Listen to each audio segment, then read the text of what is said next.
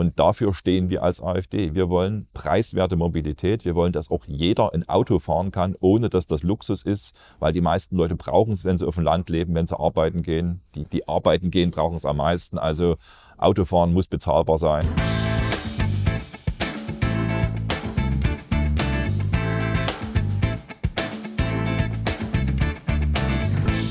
Elektroautos werden immer mehr zum Ladenhüter. Jetzt hat das grüne Bundesumweltamt eine ganz neue famose Idee, nämlich sie möchte eine zusätzliche Strafsteuer auf Benzin- und Dieselfahrzeuge einführen. Und damit herzlich willkommen zu einer neuen Folge von Jörg Obern direkt.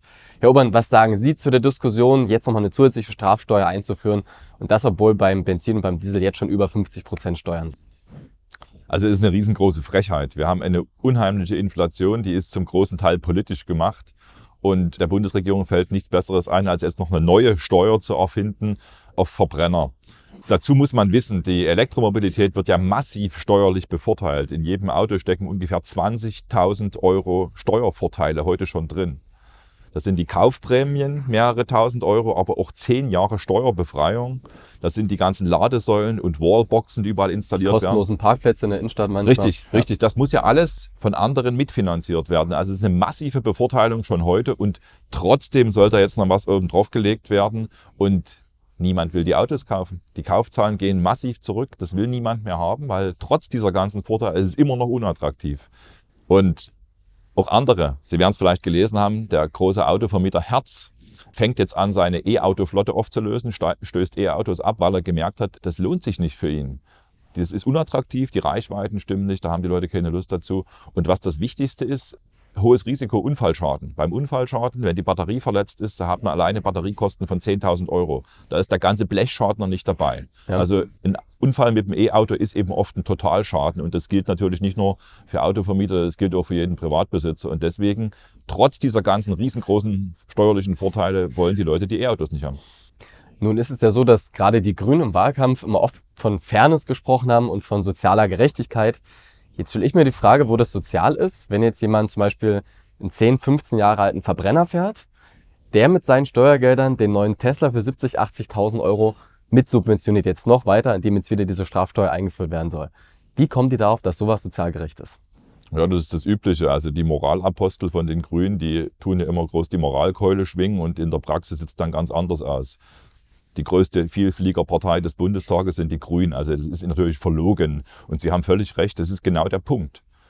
Der einfache Malocher, wo sich eine Familie nur ein Auto leisten kann, kein modernes Auto, bezahlt am Ende das Elektroauto von der Arztfrau. So sieht's aus. Oder vom Beamten, um das mal noch zu sagen. Die Beamten sind ja auch alle gut versorgt. Hm.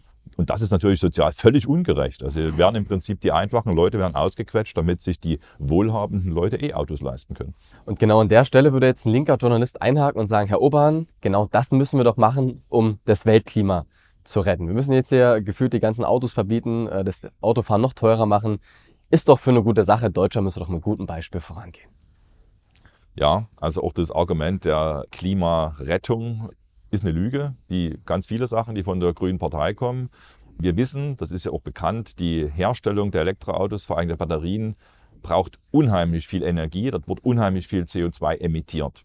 Das heißt, so ein Elektroauto muss erstmal 100.000 Kilometer fahren. 100.000 Kilometer ist von der CO2-Bilanz her mit dem Verbrenner gleichzieht. Bis dahin ist die CO2-Bilanz eines Elektroautos höher.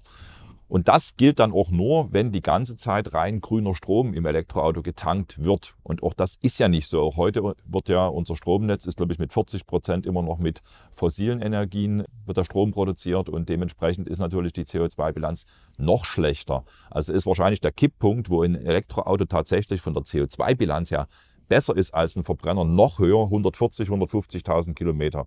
Und dort kommen wir in den Bereich, wo man sich fragen muss, fährt das Auto dann überhaupt noch? Nach 150.000 ja. Kilometern sind dann zehn Jahre rum. Und dann ist natürlich die Frage, was passiert dann mit der Batterie? Hält die noch nach zehn Jahren? Muss die ausgetauscht werden? Wenn sie ausgetauscht werden muss, ist wieder dieser riesengroße CO2-Rucksack da. Nichts mit Welt- und Klimarettung. Ne? Und mhm. das Spiel geht von vorne los. Also insofern dort diese angebliche Klimafreundlichkeit von Elektroautos ist eine riesengroße Lüge. Es ist eine Art von Volksverdummung, die hier stattfindet. Jetzt sind wir vom eigentlichen Hauptthema ganz schön abgeschweift, nämlich der eventuellen Einführung dieser Strafsteuer für Benzin- und Dieselfahrzeuge. Wie realistisch sehen Sie denn die Einführung, dass das grüne Bundesumweltamt das durchzieht jetzt? Also ich halte es für sehr wahrscheinlich, weil wir sehen ja, die Bundesregierung ist eigentlich pleite, muss massiv Schulden machen, der Haushalt ist verfassungswidrig, also die brauchen Geld. Und alleine das ist Grund genug, da auf diese Steuer zu drücken. Dazu kommt natürlich noch die ideologische Verbohrtheit. Man will die Verbrennungsmotoren verbannen vom Markt. Nicht nur bis 2035, sondern gerne auch eher die Grünen, einfach auch um ideologisch zum Ziel zu kommen. Auch das könnte eine Motivation sein, dort mit dieser Strafsteuer jetzt noch ins Geschäft zu gehen. Und wir sehen es auch in Sachsen bei uns. Wir haben die Pläne jetzt in den Großstädten, wo die Grünen in der Mehrheit sind, Leipzig, mit einer City-Maut auf Verbrennungsmotoren wieder Geld reinzuholen und dann die Verbrennungsmotoren und Autos aus der Stadt zu verdrängen. Also das ist schon eine reale Gefahr, wobei ich eben der Meinung bin, es gibt viele, die sind ungebildet, grüne Politiker, aber ich glaube, die allermeisten wissen schon, worum es geht. Es geht ums Geld. Die Leute sollen abgezockt werden, weil diese Argumente Umweltschutz, Klimaschutz, ich habe vorhin schon gesagt, das ist nicht haltbar und das wissen auch viele Grüne. Aber es ist eine schöne Begründung, die man den Leuten geben kann, warum sie abgezockt werden sollen.